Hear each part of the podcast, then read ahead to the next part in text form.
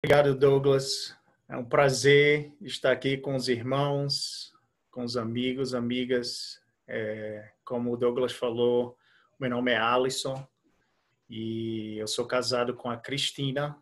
Ela é americana. Nós nos conhecemos aqui é, nos Estados Unidos, na universidade. E estou aqui desde 2001. É, são quase 20 anos aqui e temos, Deus nos deu três princesas. A Sofia, ela tem 11 anos. A Isabela, ela vai fazer 8 anos. E a Vitória vai fazer 4 anos. Então, temos três meninas. Deus nos abençoou com essas princesas. E como Douglas, Douglas falou, é, sou um dos pastores aqui da Igreja Batista da Terceira Avenida, é, Third Avenue Baptist Church, tá bom? Sou de Recife, é, nasci e cresci lá em Recife, é, sou torcedor do Santa Cruz.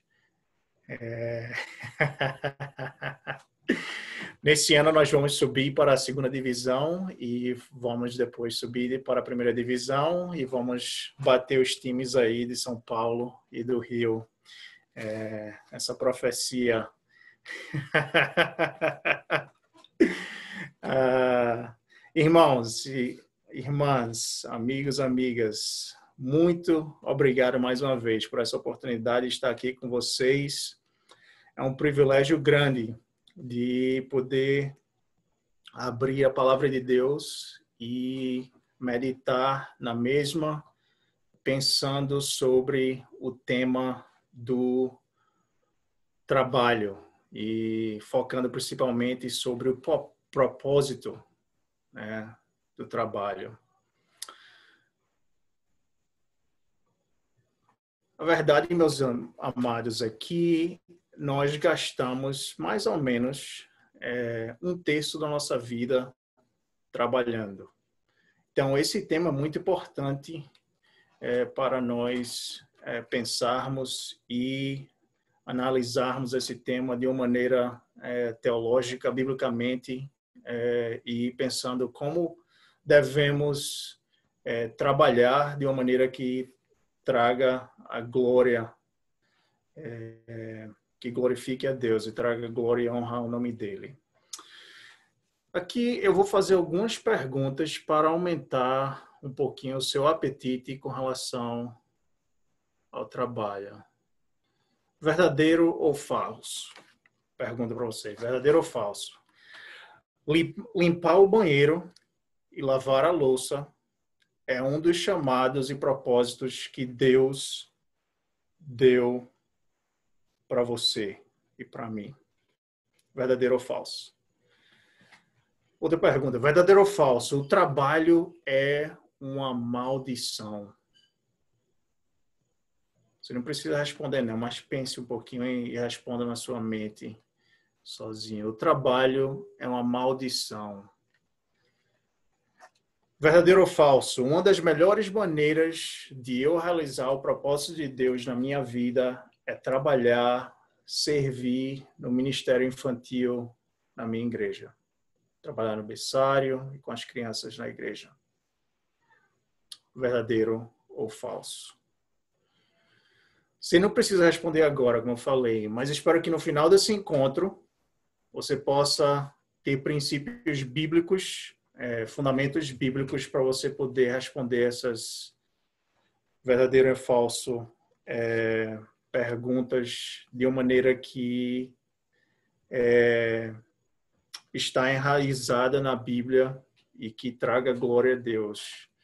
Então, abram suas Bíblias no capítulo 1 de Gênesis. Capítulo 1 de Gênesis. Eu vou ler o texto começando no verso 26. Gênesis, capítulo 1. E eu vou ler o verso 26 e vocês acompanham aí é, nas suas casas. Gênesis 1, começando no verso 26. Diz o seguinte: a palavra de Deus.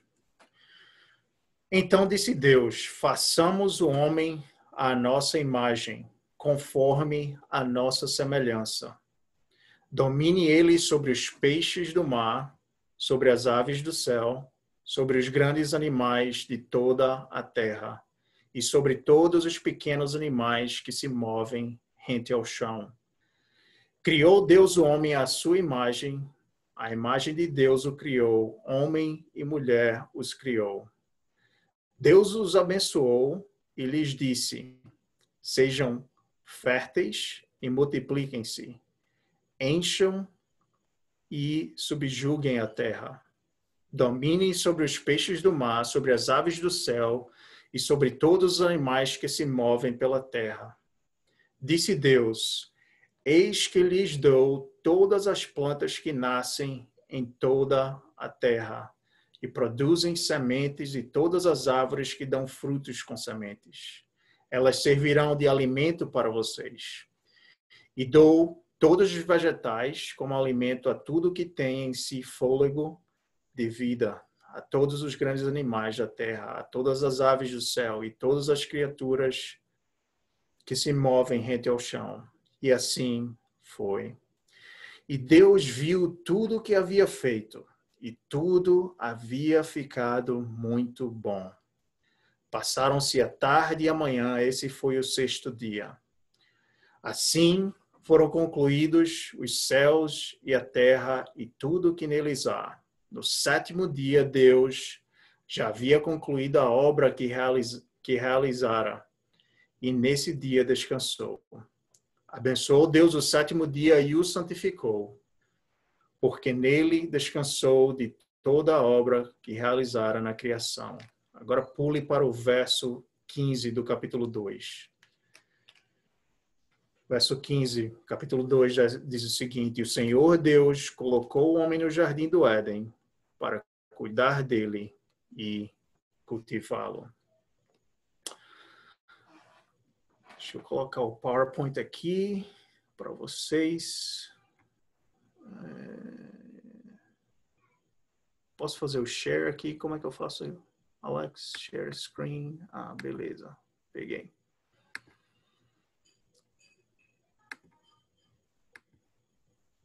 Dá para ver? Tá todo mundo vendo aí? Beleza? Então, Gênesis 1, 26, 2 ao 3 e o versículo 15. Eu vou usar esse texto, meus irmãos, para fazer alguns pontos teológicos desse texto e aplicar para o propósito do trabalho, tá bom? Só dando um pouco é, um, um, o contexto aqui, falo descrevendo o contexto desse texto rapidamente. Nós vemos que no capítulo, no final do capítulo 1, né, como vimos, Deus culmina o ato de criação é, através da criação do homem, né? E ele fala a essa linguagem aqui que ele fala né, que foi muito bom no versículo 31. E depois ele descansou e no versículo 15 nós vemos que Deus colocou o homem é, e a mulher no jardim né, para cultivá-lo. Então, esse texto né, está dentro desse contexto da criação de Deus. Então, alguns pontos que eu quero enfatizar sobre esse texto é, aqui hoje à noite é o seguinte: primeiramente, Deus ele é transcendente e soberano sobre tudo e todos. Deus ele é transcendente e soberano sobre tudo e todos. Os dois primeiros capítulos de Gênesis afirmam que Deus ele é o único ser que é autoexistente e independente. Se você olhar no capítulo 1, no versículo 1, fala que no princípio Deus criou os céus e a terra. E depois, se você continuar lendo, fala sobre mais uma vez, o agir de Deus na criação do universo, de todas as coisas. Interessante que eu quero que vocês notem nesse texto aqui é que o texto ele não fala, por exemplo, que é, Deus ele precisou de ajudantes né, para criar o universo. Fala que Deus ele usou outros deuses ou é, uma matéria é, para criar. Não, ele criou tudo através da palavra dele. É tudo do nada através da palavra dele. Então, o texto é bem claro sobre isso, né? Que Deus ele está transcendente sobre a criação. Ele não está dentro da criação. Ele não é, progressa com a criação. Deus, ele já é, o texto ele, ele, ele fala aqui que, que Deus já existia, não existe uma criação de Deus aqui. Ele é infinito, não existe um, começo ou fim de Deus. Então, ele está transcendente e ele é soberano, ele reina sobre tudo e todos, ele controla todas as coisas. E qual é a implicação e a aplicação dessa verdade nesse texto com relação ao trabalho e ao propósito do trabalho. Então, aplicando essa verdade ao trabalho, nos leva a afirmar que, no final das contas, meus irmãos, nós trabalhamos para a honra e glória de Deus. Nós trabalhamos para a honra e glória de Deus. Nós não trabalhamos somente para realizarmos os nossos sonhos, desejos e buscar sobreviver, né? buscar é, ter meios para sobrevivermos aqui. Não, nós trabalhamos para glorificarmos a Deus. O apóstolo Paulo, é, escrevendo sobre a liberdade do cristão à igreja de Coríntio, ele falou o seguinte: falou que quer vocês comam, bebam ou façam qualquer outra coisa, façam tudo para a glória de Deus. Façam tudo para a glória de Deus. O apóstolo Paulo também fala em Colossenses 1 que é, Jesus ele foi o agente né, de Deus na criação. Na verdade, todas as obras de Deus, né, é, é a Trindade que está agindo. Mas Jesus, é, no, em Colossenses, o Paulo ele, ele fala que todas as coisas foram criadas por ele e para ele. Então, o propósito do nosso trabalho, no final das contas, é trazer a glória de Deus, honrar o nome dele, é proclamar ao todo o universo que ele é o Deus soberano, transcendente sobre tudo e todos, e que Ele merece toda a nossa adoração, todo o nosso louvor. O segundo ponto que eu quero compartilhar através desse texto com os irmãos é o seguinte: que Deus ele é imanente. Ele é imanente. Note mais uma vez, meus irmãos, que começando no versículo 26, fala o seguinte: Então disse Deus: façamos o homem a nossa imagem, conforme a nossa semelhança. E por aí vai. Veja só agora, versículo 27. Criou Deus o homem à sua imagem, a imagem de Deus o criou, homem e mulher os criou. Versículo 28. Deus os abençoou e lhes disse: Sejam férteis, sejam férteis e multipliquem-se versículo 29. Disse Deus: Eis que lhes dou todas as plantas que nascem em toda a terra e produzam sementes e por aí vai. Você nota várias coisas que essa narrativa está nos dizendo aqui. A primeira coisa que eu quero é, enfatizar e focar, fazer o double click, os dois cliques no mouse aqui, prestar atenção nesse texto sobre essa imanência de Deus, é que várias vezes o autor aqui está trazendo essa verdade de que Deus ele está revelando a si mesmo para através da criação dele e também para o homem, através da fala, da comunicação com o homem. Então, Deus ele não só criou o universo e deixou o universo é, sozinho por si só para é, continuar. Não.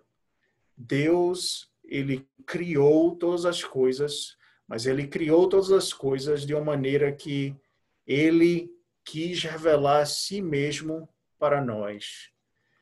E ele comunica, ele se comunica conosco. Não é isso? Ele toma essa iniciativa de se comunicar, de nos criar de uma maneira que temos a capacidade de comunicação e depois disso ele fala. Deus se comunica.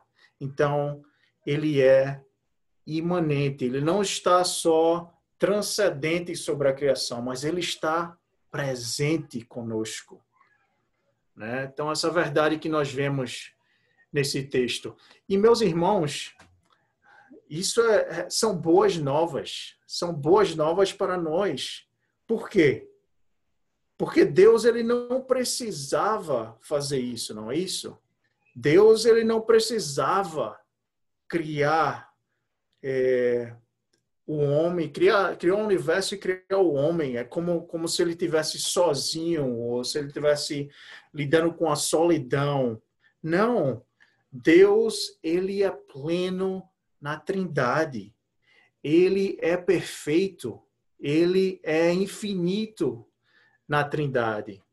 Então, ele não precisa da criação, mas ele criou para, mais uma vez, demonstrar a glória dele, né, através da criação, através da salvação, tudo isso estava no plano eterno e maravilhoso de Deus, de demonstrar é, a glória dele, os atributos dele, através dessa transcendência, dessa imanência é, do que ele é e daquilo que ele fez.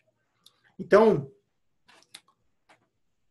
e só para fechar esse essa, essa, esse ponto aqui, que eu quero também dizer o seguinte. É, no final das contas, né, Deus ele demonstrou nessa imanência, é, acima de tudo, através da pessoa de Cristo, que se tornou é, homem né? Deus conosco. Emmanuel, Deus conosco. Então, isso são boas novas para nós pecadores, não é isso, meus irmãos? E talvez, meu amigo, minha amiga, se você não não é cristão e você está aqui ouvindo sobre isso, essa verdade que Deus é imanente e que ele enviou o seu próprio filho para morrer na cruz por pecadores como nós, são as boas novas de salvação que você precisa ouvir hoje à noite. É, você se frustra e vê a presença do pecado no trabalho, é, a solução, no final das contas, não é ganhar na loteria ou ser um milionário e não precisar trabalhar. Porque um dia todos os milionários, bilionários dessa terra irão morrer. E nós não poderemos levar as coisas que temos aqui para os novos céus e a nova terra. A verdade é que Deus, mais uma vez, nos criou para nós acharmos a nossa alegria, a nossa satisfação, a nossa plenitude no nosso relacionamento com Ele, confiando nele e glorificando o nome dele. Então, meu amigo e minha amiga, se você não é cristão, confie em Cristo. As boas novas de salvação é que Deus enviou seu Filho para morrer por pecadores como você. Então, confie nele, se arrependa dos seus pecados, confie nele. Essa é a aplicação para você. E se você tiver mais perguntas sobre isso, procure conversar com Douglas, com Alex, com, com outros irmãos da igreja, tá bom? E qual é a aplicação para cristãos sobre essa verdade que Deus é imanente e com relação ao trabalho? Meus irmãos e irmãs, a verdade é que Deus ele está presente no nosso trabalho, não é isso? Ele é onipresente. Ele está em todo lugar, ele está presente no nosso trabalho. E isso nos dá esperança quando presenciamos a presença do pecado no nosso trabalho. Podemos também ser usados por Deus como embaixadores dele para proclamar virtudes, como trabalhar com excelência e compartilhar o evangelho para com os pecadores que nós trabalhamos, não é isso? Então, Deus ele está presente no nosso trabalho. Isso nos dá propósito no nosso trabalho, mesmo quando nós experimentamos a presença de pecado no nosso trabalho. Isso nos dá esperança, nos dá motivação a trabalhar de uma maneira que, mais uma vez, glorifica o nome dele.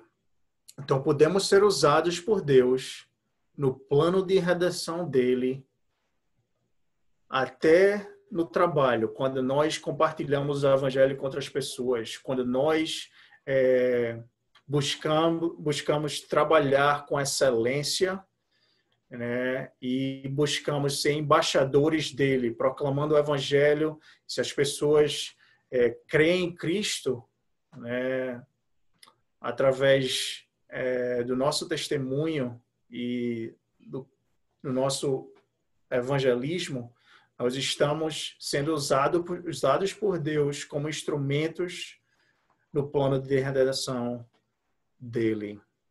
Então, isso nos dá, mais uma vez, propósito no trabalho.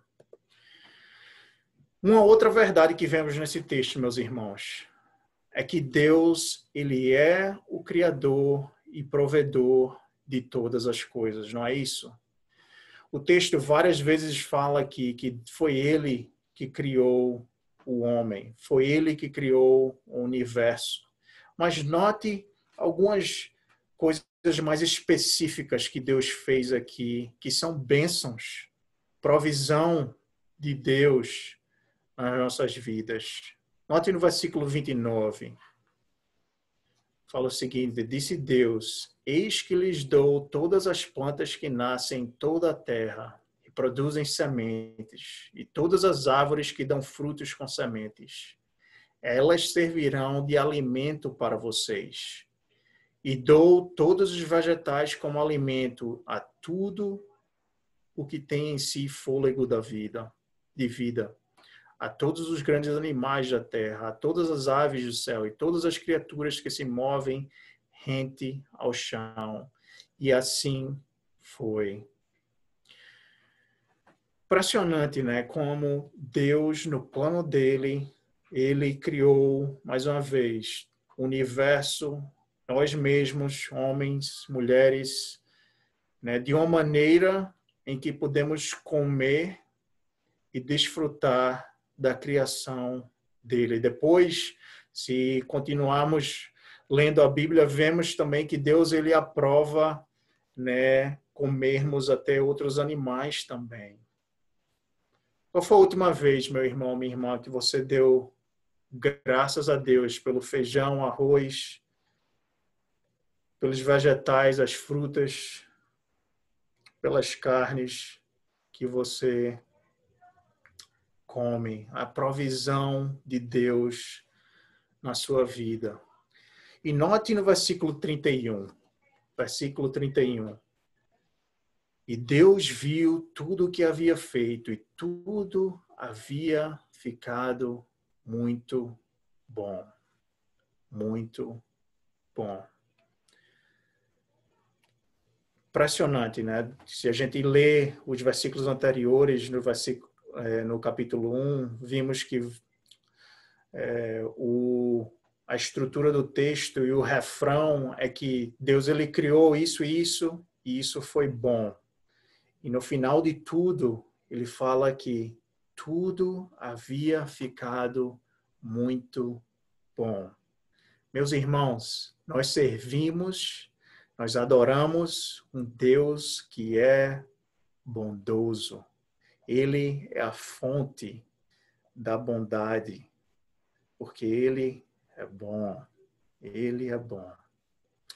Então, qual, mais uma vez, é a aplicação disso, dessa verdade com relação ao propósito do trabalho? Verdade, meus irmãos, é que a origem do trabalho veio antes da presença do pecado na criação. A origem do trabalho veio antes da presença do pecado na criação. Então, portanto, por si só, o trabalho é bom. O trabalho não é uma maldição de Deus, como muitas vezes nós ouvimos é, de pessoas que não têm é, uma cosmovisão cristã bíblica. É, eles, muitas pessoas, eles é, pensam e trabalham de uma forma que torna o que define o trabalho como uma maldição e não como uma dádiva de Deus. O trabalho foi criado antes do pecado na criação, né? E trabalho é bom. Então, mais uma vez, o propósito de Deus no trabalho é para que possamos experimentar a bondade de Deus né? e glorificar o nome dele. Uma outra verdade que nós vemos aqui nesse texto é que Deus ordenou para nós trabalharmos, não é isso? Eu vou usar o versículo 15 do capítulo 2. Bem claro isso, nesse texto fala que o Senhor Deus colocou o homem no jardim do Éden para cuidar dele e cultivá-lo. Então nós vemos né, que, mais uma vez, antes do capítulo 3, antes da, da serpente tentar é, Eva, e nós vemos a narrativa da queda do pecado original na criação, nós vemos mais uma vez que Deus colocou o homem no jardim para trabalhar. Ele ordenou, não só criou o trabalho, mas ele ordenou o homem a trabalhar. Veja só também no capítulo 1, versículo 28, fala que Deus os abençoou e lhes disse: Sejam férteis e multipliquem-se, encham e subjuguem a terra. Mais uma vez, nós vemos essa conotação aqui de trabalho, de é, buscar uma Deus dando esse essa essa comissão, esse mandamento para que os homens trabalhassem e é, buscassem formar uma sociedade, né? Sejam, sejam férteis e multipliquem-se é, falando aqui sobre para que Adão pudesse ter, ter filhos, né? E a implicação, mais uma vez, é que eles pudessem glorificar a Deus com é, uma humanidade é, enchendo, subjugando a terra, né, sendo vice-regentes de Deus, representantes de Deus aqui no universo, para glorificar o nome dele. Então, Deus ele ordenou para nós trabalharmos. Qual a aplicação? A aplicação é, que vocês provavelmente já estudaram, pelo que o pastor Alex comentou com, comigo, né, que vocês já falaram, falaram sobre a idolatria. Né? Uma outra tentação que nós temos com relação a, ao trabalho é a preguiça. Não é isso? preguiça. Se você for para Provérbios, capítulo 6, um texto bem é, interessante. Nós vemos princípios bíblicos né, de, que Deus nos deu através da revelação dele, né, que nos ajuda a combater esse pecado da preguiça. É, fala o seguinte, começando no versículo 6, no Provérbios 6. Observe a formiga preguiçoso, reflita nos caminhos dela e seja sábio. Ela não tem nem chefe, nem supervisor, nem governante, e ainda assim armazena as suas provisões no verão e na época da colheita ajunta o seu alimento. Até quando você vai ficar deitado preguiçoso? Quando se levantará de seu sono? Tirando a soneca, cochilando um pouco, cruzando um pouco os braços para descansar. A sua pobreza o surpreenderá como assaltante, a sua necessidade lhe sobrevirá como homem armado.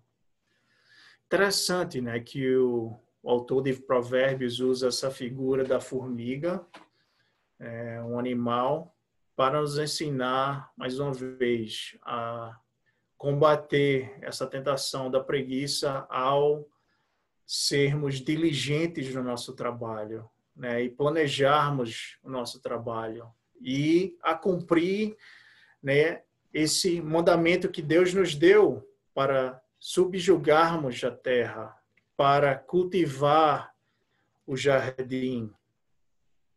Então, nós vemos esse é, essa resposta que Deus nos dá para como podemos é, combater essas tentações da preguiça. Um outro texto que eu não é, não coloquei aqui no, no PowerPoint, mas e, que me vem à mente agora também, que o apóstolo Paulo ele fala que se nós não trabalharmos, né, nós é, não, não devemos esperar é, e a comida, né, que precisamos trabalhar para ter comida. Né? E, e ele fala também a Timóteo né, que é, se as pessoas se as pessoas que não cuidam dos próprios parentes né, elas são praticamente cuidam de uma maneira estou falando prover se elas não provêm para os parentes elas são descrentes incrédulos né? mais uma vez Paulo enfatizando é que devemos trabalhar e prover, né, através, mais uma vez, é, da graça de Deus para os nossos próprios familiares. Né? E se não estamos fazendo isso, se não estamos trabalhando para prover para os nossos familiares, essa é uma indicação de que nós não somos é, crentes em Cristo. Então, como combatemos né, essa tentação de preguiça e idolatria? É, trabalhando, confiando em Cristo, entendendo o propósito de que Deus é, nos ordenou, Ele nos comandou para trabalharmos, e o trabalho é bom. É, o trabalho é uma dádiva de Deus que Ele nos deu. Então, se temos as condições, né, tirando essas ações com relação à doença e, e é, essas ações com relação a, a, problemas físicos que acho algumas pessoas sofrem com, com os mesmos, se temos as condições é, para trabalharmos, devemos trabalhar para a glória dele e combater a preguiça. Eu não vou falar muito sobre a idolatria porque eu creio que os irmãos já estudaram sobre isso, então eu vou só deixar aí que é uma outra tentação que temos, né? Um outro extremo, o extremo da preguiça e que não precisamos trabalhar e só queremos dormir, tomar uma soneca e o outro extremo que é, é enraizar nossa identidade completamente com o trabalho de uma maneira que elevamos o trabalho a um local né, que ele não deve ter a prominência que ele não deve ter nas nossas vidas. Ele toma o lugar de Deus quando nós é, elevamos o trabalho de uma maneira é, não sábia e o trabalho se torna um ídolo na nossa vida. O último ponto que eu gostaria de compartilhar com os irmãos é que no versículo no capítulo 2 de Gênesis fala o seguinte, começando no versículo 1: Assim foram concluídos os céus e a terra e tudo que neles há. No sétimo dia, Deus já havia concluído a obra que realizara. E nesse dia descansou. Abençoou Deus o sétimo dia e o santificou, porque nele descansou de toda a obra que realizara na criação. Então nós vemos essa verdade no texto que Deus ele descansou.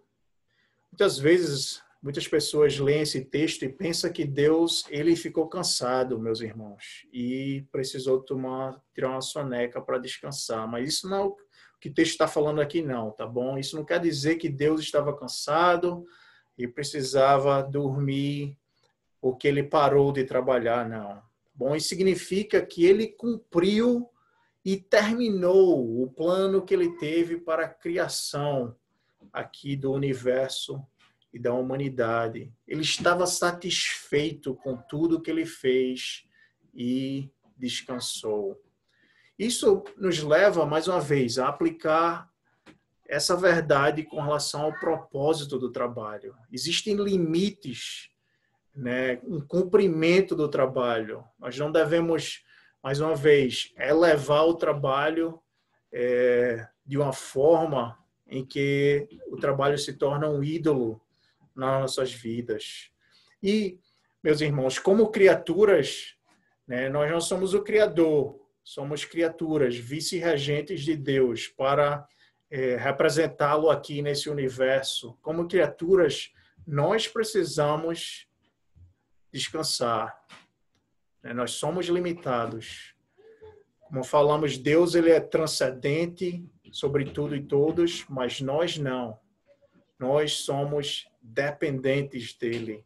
Então, como seres dependentes e limitados, devemos descansar e devemos saber que existe um limite né, no nosso trabalho. E descansamos, no final das contas, em Deus, mais uma vez, buscando a glória dele. Então, algumas coisas práticas aqui. Gostaria de concluir é, esse estudo com os irmãos. Qual é a boa definição do trabalho? Como eu posso definir o trabalho?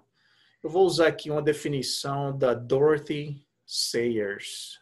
É, ela foi usada por Deus é, de várias maneiras, mas ela é, escreveu também várias, é, vários livros e é, foi usada é, na educação e,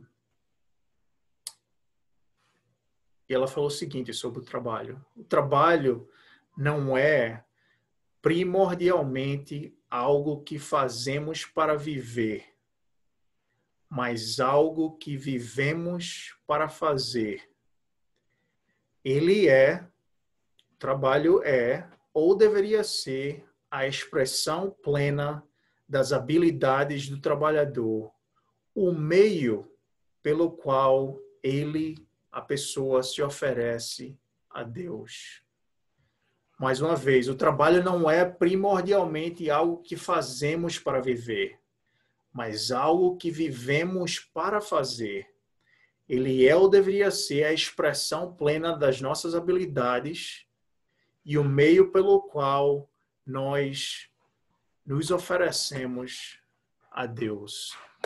Uma outra coisa prática que eu gostaria de é, aplicar com relação ao propósito do trabalho é o termo vocação. Né?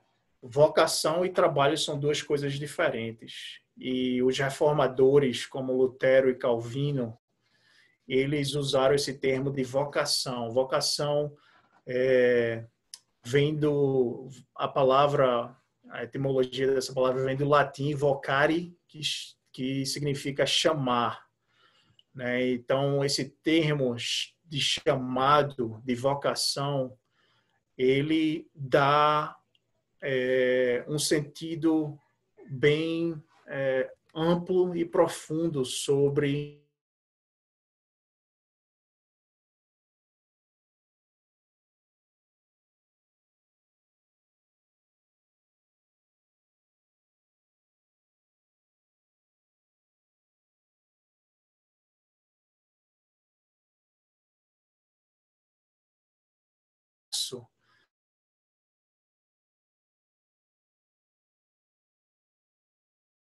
os várias essas coisas, essas são vocações, né? É, e é, pais, mães, é, professores, isso tudo são vocações, chamados que Deus nos dá na nossa vida e podemos glorificar a Ele através dessas várias vocações. Né? Por exemplo, eu tenho filhas, como eu falei, então uma das, minha, das minhas vocações é de ser pai. Eu também tenho uma esposa, uma das minhas vocações é de ser um esposo. Eu também trabalho como gerente de projetos de TI. Uma das minhas vocações é de servir a minha empresa nessa vocação.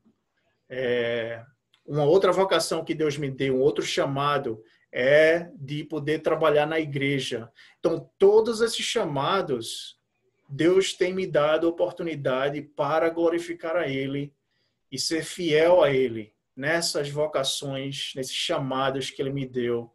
Então, você vê como eu estou distinguindo né, o trabalho.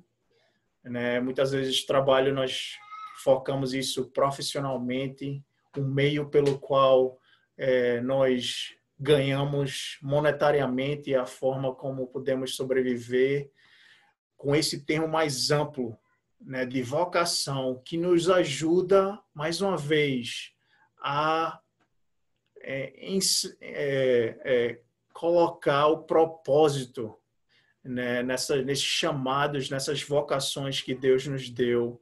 E podemos glorificar a Ele, né, servindo a sociedade. Por exemplo, agricultores. Se, se não tivéssemos agricultores que plantassem né, as colheitas e as plantações que eles plantam, nós não, poder, não teríamos comida para comer. Se não tivéssemos padeiros para fazer o pão, nós não é, teríamos o pão que comemos todo dia. Médicos, precisamos de médicos né, para cuidar da nossa saúde física e, e outros médicos também que tomam conta é, da nossa saúde mental também. É, temos políticos que nos ajudam com relação à, à, organização da sociedade e tudo mais. Todas essas é, vocações, chamados, podemos, é, mais uma vez, glorificar a Deus. Então, não. É, acho que muitos evangélicos ou, ou cristãos, às vezes, eles é, fazem uma distinção não bíblica né, de dizer que ah, existem vocações ou trabalhos que são sagrados e outros que são secular e que não é, estão ligados a Deus. Essa não é uma distinção bíblica, meus irmãos. Podemos servir a Deus amando outros irmãos e irmãs, amando é, outras pessoas, o nosso próximo, através de várias vocações que não é, estão é, completamente ligadas a sermos missionários ou, ou pastores. Eu não estou é, também não estou querendo é, é, diminuir é, a vocação do pastor de missionário. Precisamos de mais missionários e de mais pastores, sim. Se Deus deu oportunidade para você é, e para que você possa ser capacitado e servir a Ele nessas vocações, amém. Mas quero também não diminuir nessas vocações que várias pessoas é, que Deus tem dado para várias pessoas em que podemos glorificar a Ele é, nessas vocações, nesses chamados que Ele, que Ele nos dá, tá bom? Serviço, rapidamente, por causa do tempo, podemos servir a Deus né, e glorificar a Ele. E essa palavra de serviço, acho que é importante, meus irmãos, porque, mais uma vez, as pessoas, muitas, inclusive eu, né, às vezes nós é, lutamos para ver o propósito do trabalho, muitas vezes, né? Porque às vezes o trabalho experimentamos a presença do pecado, né? As consequências, né?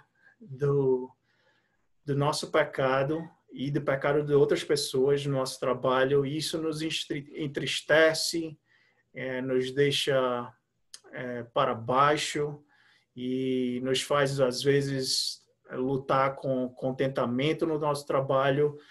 Mas se colocarmos essa lente de serviço, de que podemos servir as outras pessoas e amá-las através dessa vocação que Deus nos deu, isso mais uma vez nos dá esperança e nos dá é, uma munição para combater nesse des, esse descontentamento que muitas vezes sofremos com relação ao trabalho e nos dá propósito também no trabalho. Uma outra maneira prática de podermos, é, mais uma vez, aplicar é, princípios bíblicos né, e buscar propósito no nosso trabalho é, mais uma vez, dar o nosso melhor no nosso trabalho, nessas vocações que Deus nos chamou. E se existem pessoas que não são cristãs, né, temos é, a oportunidade, o privilégio de Deus nos usar como embaixadores dele para proclamar o evangelho dele e sermos usados como instrumentos dele para avançar o reino dele, né? É, ao proclamarmos o Evangelho e as pessoas serem salvas por ele. Virtudes, última coisa eu acho, né? Deixa eu ver aqui é. Virtudes. Última coisa prática que eu gostaria de compartilhar com os irmãos é que, mais uma vez, podemos é, ser exemplos no nosso trabalho, nas nossas vocações, de pessoas que promovem paz, esperança, paciência, alegria, contentamento. Se você chega no seu trabalho é, no tempo certo, se você dá o seu melhor, se você mostra alegria, por si só, essas coisas muitas vezes já distinguem você de outras pessoas. Né? E talvez dê a oportunidade de você a você compartilhar o evangelho com outras pessoas. Então, podemos mais uma vez, é, achar essa nossa satisfação esse, e, e, buscar um propósito no nosso trabalho ao demonstrar virtudes, mais uma vez, é, pela graça de Deus, é, sendo exemplos no nosso trabalho.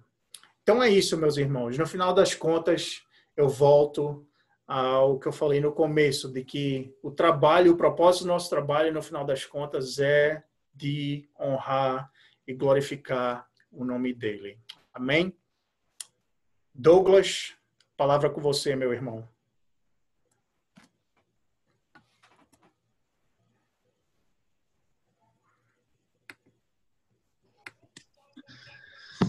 Bom demais, Alisson. E a gente aqui juntos, a gente quer te agradecer demais por tudo, aquilo que você falou. E agora eu queria saber demais se alguém quer encher o nosso amado pastor Alisson de perguntas. Então, se alguém está com uma dúvida ou quer falar algo, eu peço por gentileza que você erga essa mão. Por favor.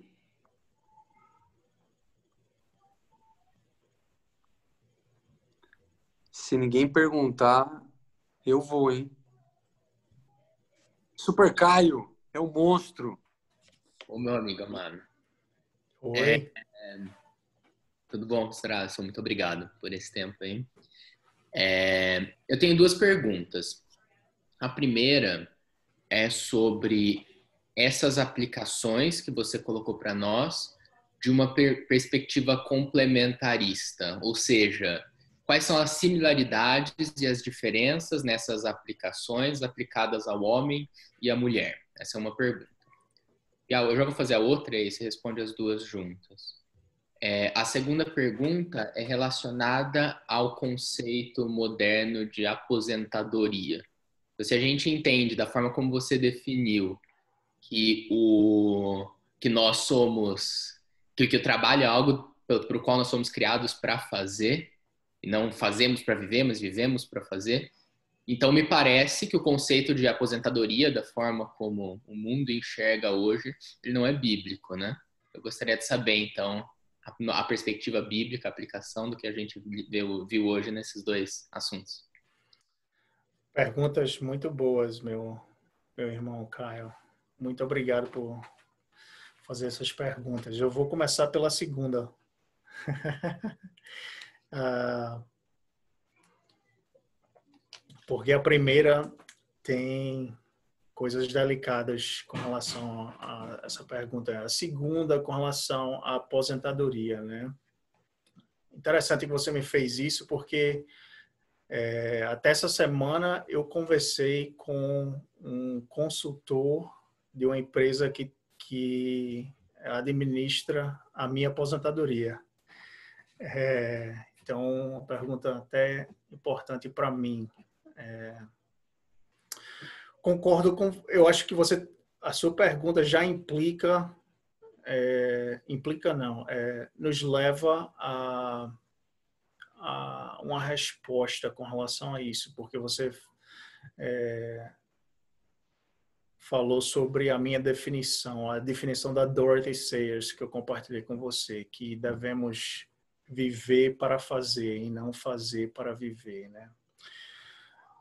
Isso, meu irmão, para responder resumidamente, eu, eu creio que muitas pessoas elas têm em mente né, de que é, nós fomos criados para o lazer e para é, e, e, não e não as pessoas muitas pessoas não veem é, o propósito de Deus no trabalho de servir um ao outro de amar um ao outro de buscar a prosperidade da, da sociedade no geral né? E muitas pessoas têm uma visão individualista e, de uma certa forma, às vezes, é, pode nos levar a sermos egoístas, né? De,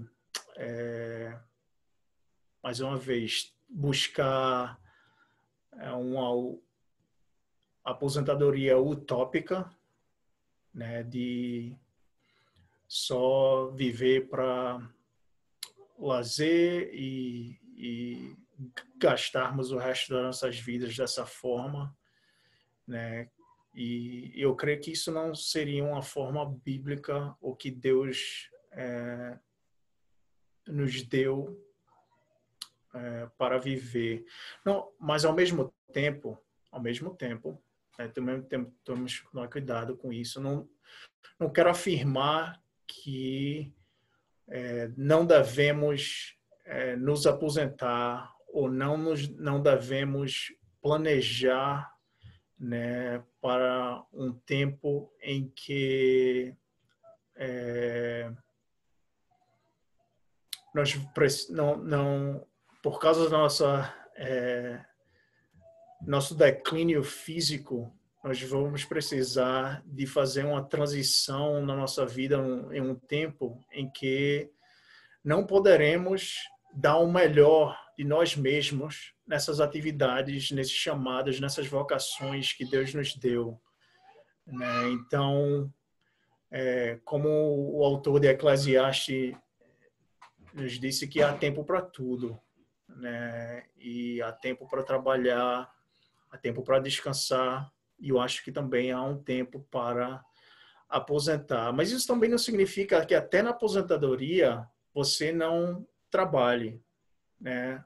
Isso significa que você tenha mais tempo, né, uma liberdade para usar esse tempo de uma forma que ainda glorifique a Deus com as limitações que a pessoa da, provavelmente terá nesse momento. É, geralmente, né, as pessoas 65, 70 anos né, estão se aposentando, então elas ainda podem contribuir para a sociedade, servir, amar ao próximo e, de uma certa forma, até desfrutar também né, de um tempo de lazer, de, é, de tudo isso. Então, eu acho que existe o perigo de usarmos a aposentadoria como uma idolatria, né, como um, tempo utópico. Esse, esse é o alvo que devo é, trabalhar toda a minha vida para me aposentar. E nessa aposentadoria eu vou, vou estar alegre, pleno, satisfeito em todas as coisas. É, acho que existe esse perigo né, que nos leva a ver a vida de uma maneira que eu acho que não é bíblica, mas também é, não quero é, pintar o quadro de uma maneira em que é, a aposentadoria é, não deve ser feita ou é ou é automaticamente um, uma, um conceito pecaminoso né? Eu acho que a, podemos ser aposentados de uma maneira que glorificamos a Deus ainda com, com as, o nosso tempo e as vocações que Deus nos, dê, nos dá nesse tempo quando estivermos mais velhos. Né? Não respondi bem ou não? Essa, alguém que colocar outra outro ponto sobre isso, Alex ou Douglas ou outros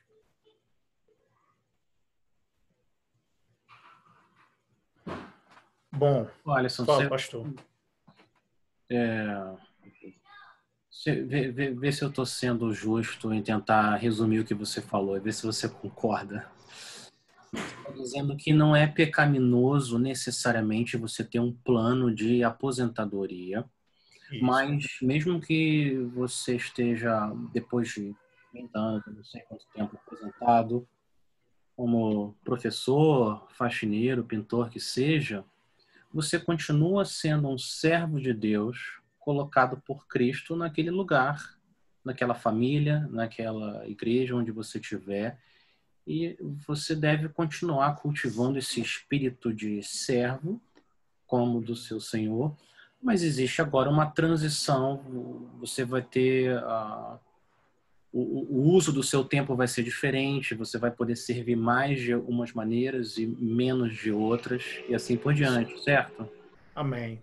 É, mas, mas eu acho que o Caio tem razão em dizer que o mundo, e você também falou isso, pastor Alisson, o mundo vê a aposentadoria de uma maneira que não é bíblica, né?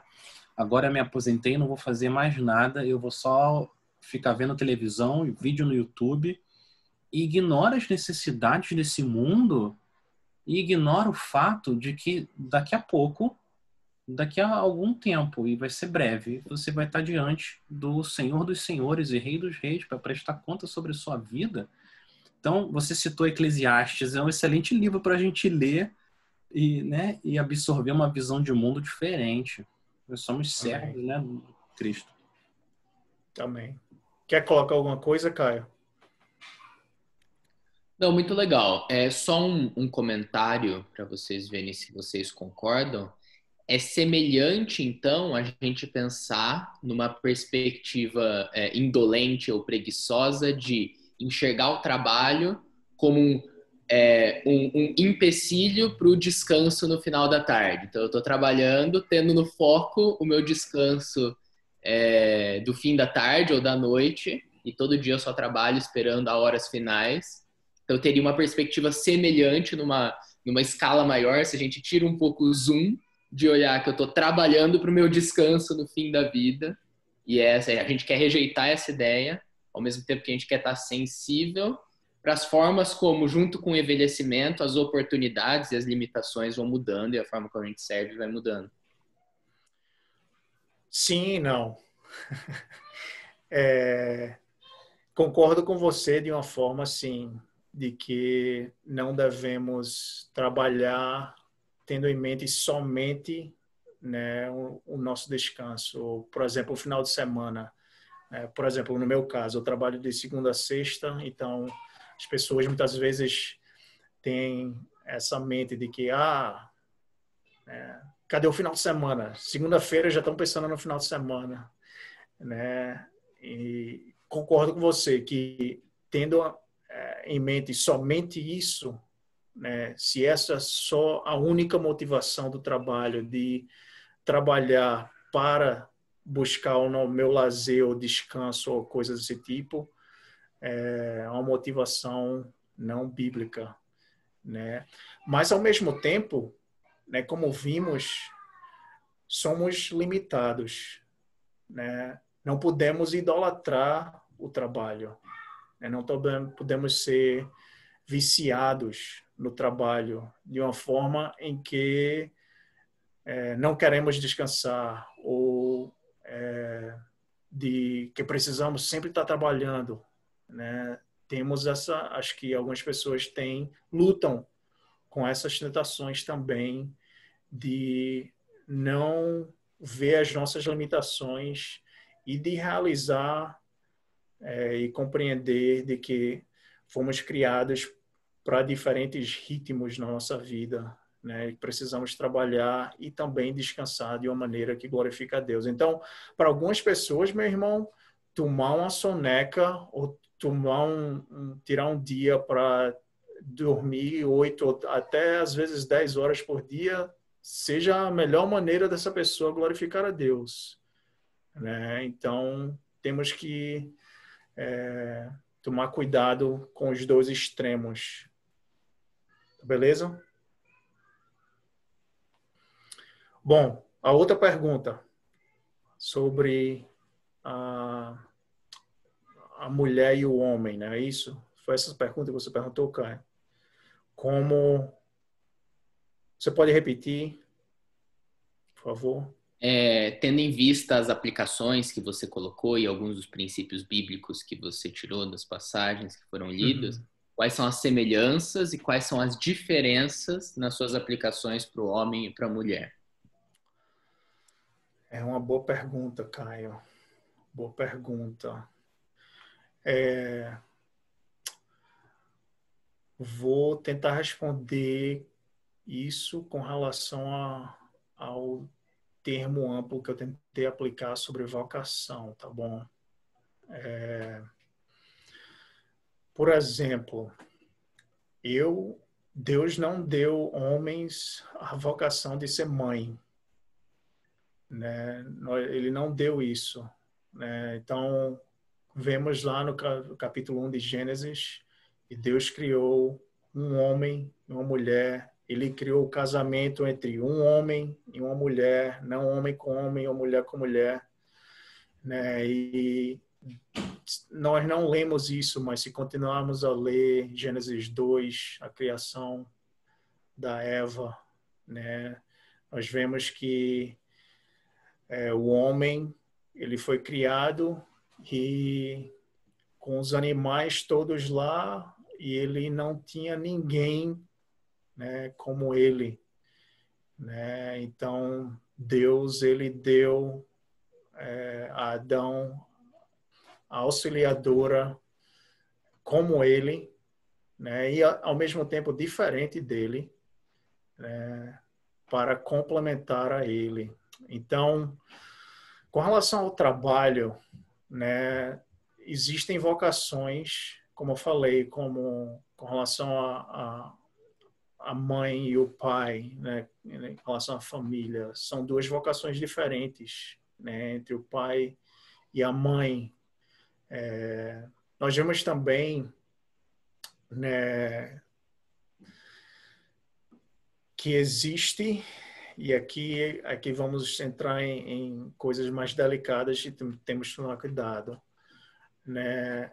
Um, uma ordem é, que Deus nos dá com relação à família e com relação à igreja, é, nesse sentido de vocações. Por exemplo, nós vemos biblicamente falando que o homem ele deve ser o líder da família.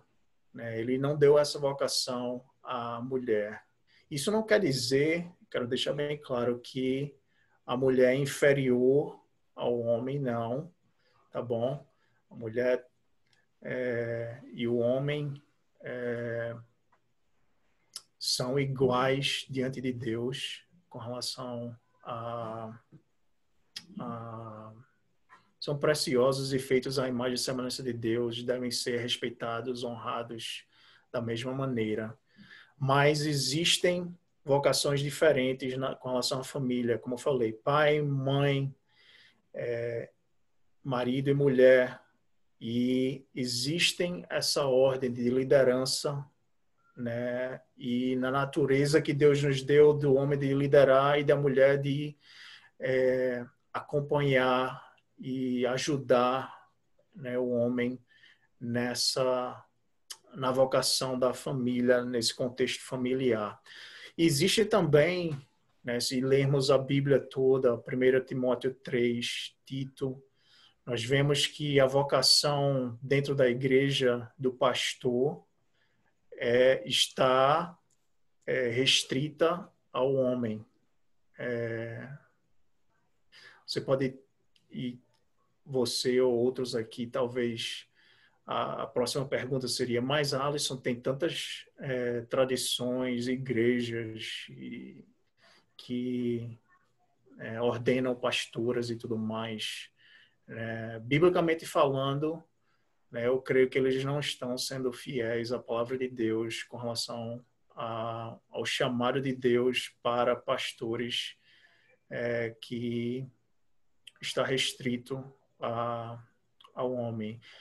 Né? Um homem qualificado. Né? Existem qualificações, não todo homem. Tem que ser o homem que é qualificado por Deus.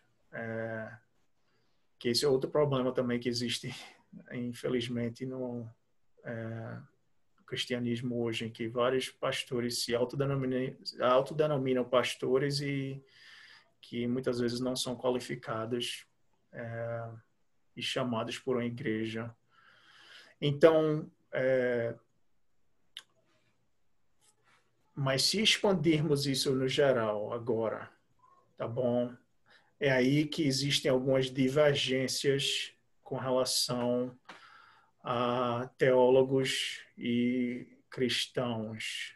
Existem cristãos que acham que até invocações é, por exemplo, como ser presidente é, da República ou ser é, liderar uma empresa ou coisas desse tipo. Tem cristãos que acham que mulheres não devem é, buscar essas vocações porque é, isso não é,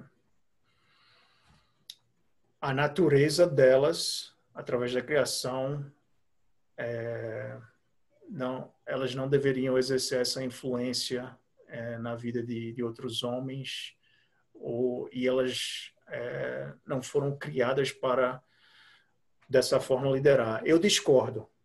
Eu discordo com esses cristãos e teólogos.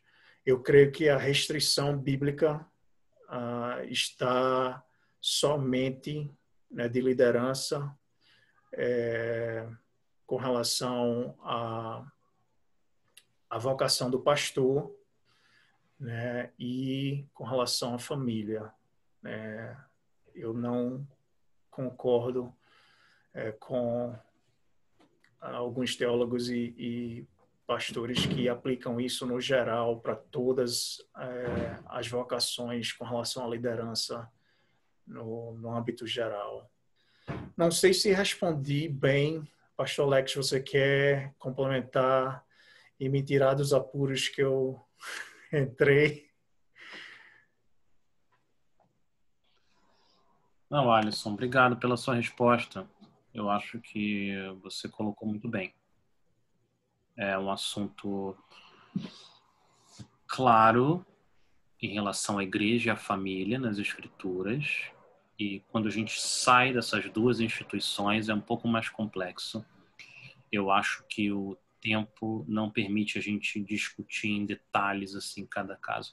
So, sobre o que você falou da igreja, se alguém quiser ouvir o que, que a gente entende que a Bíblia ensina a nossa igreja, eu preguei recentemente uma série em 1 Timóteo e você pode ir no site da igreja e uh, eu coloco uh, no nosso entendimento da questão dos do, do chamado pastoral está restrito aos homens e eu acho que eu apontaria vocês para para essa mensagem.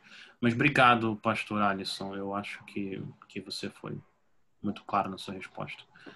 Caio, quer dar uma réplica ou a gente encerra aqui? Meu amigo, eu, eu, eu, não queria monopolizar esse momento. Eu tinha uma última pergunta em relação a isso, que inclusive eu coloquei no chat aí, mas eu também não queria tomar todo o tempo se alguém tiver uma pergunta. É, a pergunta que eu coloquei no chat era em relação à, à responsabilidade do trabalho doméstico. Então, se, por exemplo, existiria uma restrição semelhante à que existe é, a mulher na liderança na igreja, existiria, por exemplo, um homem que assumisse é, apenas o trabalho doméstico em casa como sua única responsabilidade de trabalho. Se isso é bíblico, se isso é um problema e, enfim, né? É... Só resumidamente, por causa do tempo, a resposta é, eu creio, e talvez o pastor Alex ou outros vão discordar de mim nisso aí, não sei. Ah, é, eu creio que é,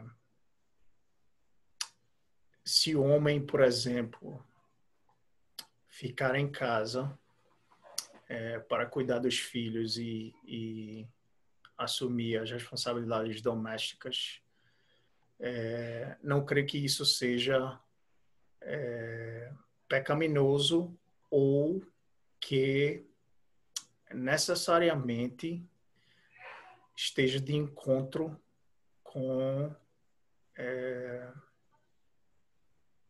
aquilo que Deus é, ordenou e a, o padrão que nós vemos de de complementação é, em Gênesis. Por exemplo, vou dar um exemplo aqui, do, quer dizer, vou dar dois exemplos. Por um, exemplo um, muitos é, seminaristas aqui na minha cidade vêm para trabalhar no seminário, para, para estudar no seminário, e eles assumem as responsabilidades domésticas por um período, né, de acordo com o plano que ele discutiu com a esposa dele. É, então, a responsabilidade dele é de estudar e cuidar das responsabilidades domésticas, e a esposa está trabalhando para suprir as necessidades deles financeiras, para que ele possa estudar nesse tempo de seminário, né? E não creio que isso seja né, necessariamente ou automaticamente pecaminoso nesse sentido. Então, esse é o exemplo 1. Um. Exemplo 2, que é um pouco mais difícil. É, exemplo 2, tem alguns irmãos da, da minha igreja é, que o esposo ou marido está tomando conta dos filhos em casa. É, porque as esposas, é, por exemplo, um, um, caso claro, a esposa é médica, tem um bom trabalho, ela gosta daquilo que ela faz, e eles resolveram, é, na família deles, que é, a melhor maneira deles educar os filhos deles é de que ela continue trabalhando é, como médica e que ele que a vocação dele antigamente e até a, o, o a preparação que ele teve é, educacionalmente foi de, de ser professor. É, então, ele gosta de gastar tempo ensinando os filhos deles é, dentro de casa e ele cuida deles é, de uma maneira que glorifica a Deus. É, então, resumindo essas duas coisas que eu estou tentando falar, eu acho que existem é, às vezes, exemplos e casos, podemos aplicar isso de uma maneira temporária em, em, em algumas situações, no exemplo do seminarista, é, em que a mulher está trabalhando né, é, integralmente e o esposo está gastando mais tempo estudando e existe também né, casos em que famílias decidem que a mulher é, busca a profissão e a vocação dela é, em trabalhar integralmente e em que o esposo, por dons, chamado de Deus, habilidades que Deus deu a esse homem, é, a educar os filhos dele é, e assumir as responsabilidades domésticas, né? E não creio que isso necessariamente seja pecaminoso, mas ao mesmo tempo, né? isso é uma coisa complexa, complexa é, em que, no geral, e acho que o o padrão no geral é que a mulher ela foi criada por Deus com a capacidade melhor, eu creio, de cuidar, de gerir, de é, de educar os filhos, de ter mais paciência, talvez, até é, com filhos e coisas desse tipo, em que fisicamente é, Deus não deu isso, essas mesmas capacidades e habilidades para o homem. Que no geral o padrão, né, o homem deve buscar suprir as necessidades. E, e só para terminar, para ser claro, no final das contas o homem deve continuar liderando ainda a família, mesmo nesse, nesses casos em que ele talvez não esteja é, trabalhando integralmente numa vocação e que a esposa esteja trabalhando né, numa vocação integralmente. E até nesses casos o homem ainda é o líder da família, né? Mas a liderança dele é, e a maneira como ele está usando o tempo dele, a vocação dele é feita de uma maneira diferente do padrão da nossa sociedade hoje em dia. Pastor Alex, mais uma vez, se quiser colocar, me tirar dos apuros aqui, pode.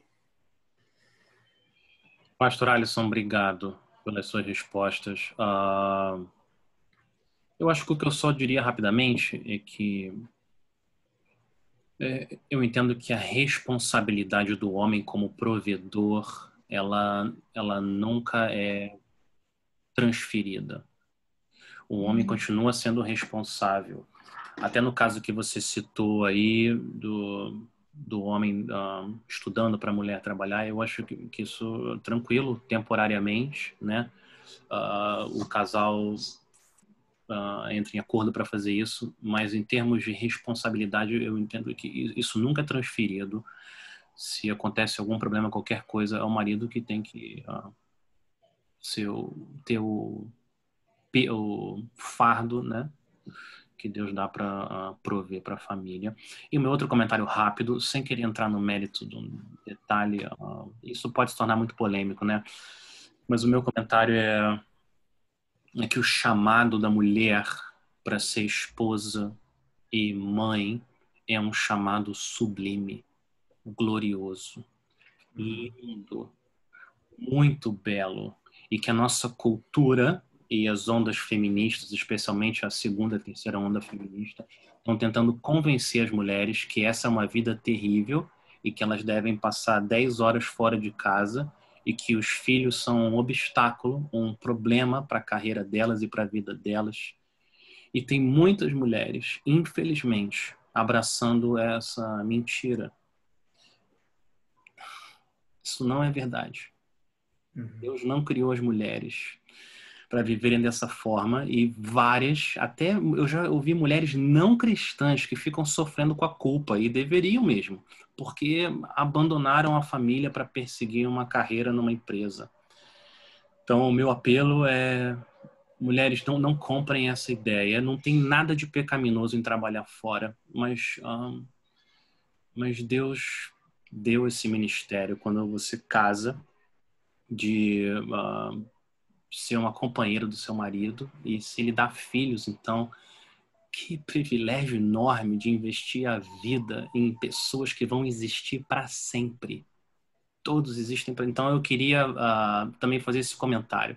Se você olhar, eu, eu uh, levaria vocês para uh, cap, Tito capítulo 2 e você vê as coisas que Paulo fala para as mulheres mais velhas treinarem as mulheres mais novas e ele vai falar para as mulheres serem boas donas de casa uh, para serem sujeitas ao marido bondosas. Ele não fala para treinar elas a serem uh, executivas excelentes. Tem mais coisa para ser dita mas eu só queria fazer esse comentário diante do, do da cultura que a gente vive. Mas uh, tudo bem pastor Alisson? Concordo com você 100% mas eu, a, o, o que eu quis falar, só, só para. Concordo 100% com você, Alex, é que existem exceções uhum. é, temporárias e, e creio, e talvez você discorde comigo com relação a isso, até é, exceções é, permanentes. É, no caso que eu falei da médica, por exemplo, não só o, o, o esposo é, ele treinou para ser professor, né? estudou para ser professor e tudo mais, mas existem também questões físicas com relação ao que ele uhum. é, ele pode trabalhar, mas tem algumas restrições físicas no caso dele também. Eu, eu, eu não estou discordando de você, não, pastor Alisson. Eu entendo que tem questões físicas que, e outras questões que a gente pode considerar uh, alguns, alguns, alguns assuntos são mais específicos. Meus irmãos, é, eu acho que a gente vai precisar terminar aqui, tudo bem? A gente, a gente, outras pessoas não tiveram a oportunidade de perguntar. Alguém quer fazer uma última pergunta aqui para o pastor Alisson? Se for, se for difícil, é para ele. Caio, antes que, eu, antes que uh, alguém tome coragem de falar, então. Caio, obrigado pelas suas excelentes perguntas. Ah, muito boas. Não Agradeço foram... pelas excelentes respostas. Não foram perguntas fáceis, mas foram importantes. E Pastor Alisson abençoou demais nossa vida aqui também. Ah...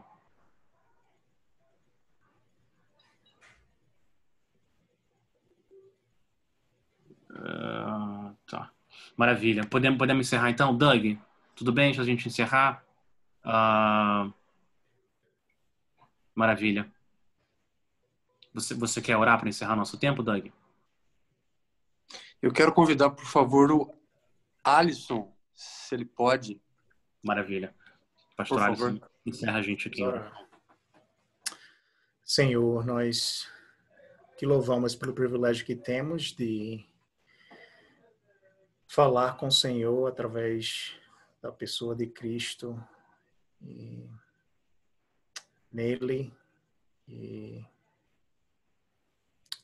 é só por meio dele e através do Espírito que podemos nos achegar diante de Ti, Deus. Então, nós louvamos ao Senhor pelo privilégio que temos de podermos é, conversar com o Senhor e E, Pai, confessamos desde já que nós somos limitados, que precisamos da tua graça, nós somos pecadores. Muitas vezes nós é, buscamos a nossa identidade, a nossa satisfação, a nossa alegria no trabalho de uma maneira em que o trabalho se torna um ídolo em nossas vidas.